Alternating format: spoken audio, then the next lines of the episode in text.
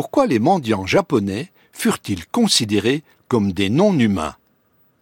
Dans l'histoire du Japon, l'époque Edo, ancien nom de Tokyo, est la période qui a commencé vers 1600 pour s'achever en 1868 avec les débuts de l'ère Meiji. Jusque dans les années 1980, au Japon, l'historiographie a privilégié une vision de la société japonaise prémoderne focalisée sur quatre grands statuts correspondant à une logique féodale.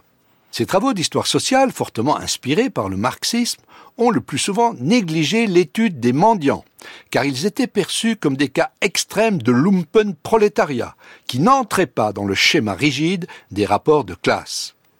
Mais depuis une trentaine d'années, les recherches impulsées par le courant qu'on appelle les subaltern studies ont contesté ce tableau trop misérabiliste, en partant du principe que pour étudier précisément le peuple des gueux, ses conditions d'existence et sa place dans la société, il fallait tenir compte à la fois de la diversité de ses membres, de leur histoire personnelle et de leur capacité à se constituer progressivement en communauté autonome.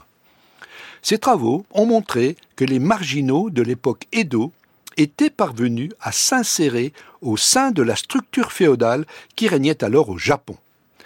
Des groupes de mendiants instaurèrent ainsi des patentes kabou ou des territoires bas destinés à leur assurer le droit de quêter.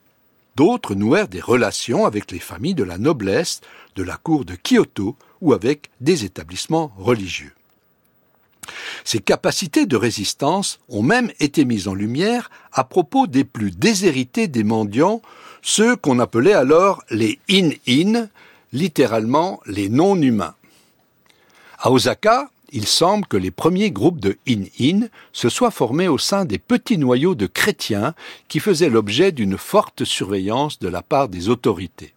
Vivant principalement grâce aux dons et aux aumônes, les in-in d'Osaka furent regroupés au XVIIe siècle au sein de quatre ghettos, qu'on appelait les kaito, situés en lisière de la ville, ghettos où ils étaient assignés à résidence de génération en génération. Ils parvinrent néanmoins à se doter de leurs propres lois afin de s'auto-administrer. Leur droit de mendier fit l'objet de transactions, leur donnant une sorte de garantie qui leur permettait de contracter des emprunts, un peu comme les titres de propriété foncière chez les marchands. Malgré le mépris dont souffraient ces mendiants, parce qu'ils dépendaient de la charité publique, les autorités d'Osaka acceptèrent de reconnaître certaines de leurs règles communautaires, notamment pour la répartition des secteurs de la ville où les in-in pouvaient recueillir des aumônes. En contrepartie de ces droits, la communauté in-in accepta de seconder les autorités publiques. Ses membres furent chargés de la surveillance de tous les mendiants opérant à Osaka, mission qui les transforma progressivement en auxiliaires de police. Placés ainsi au dernier échelon des forces de l'ordre, les non-humains, in-in, sont devenus des relais du pouvoir, usant et abusant parfois de leur autorité pour sévir contre ceux qui étaient désormais plus marginaux qu'eux.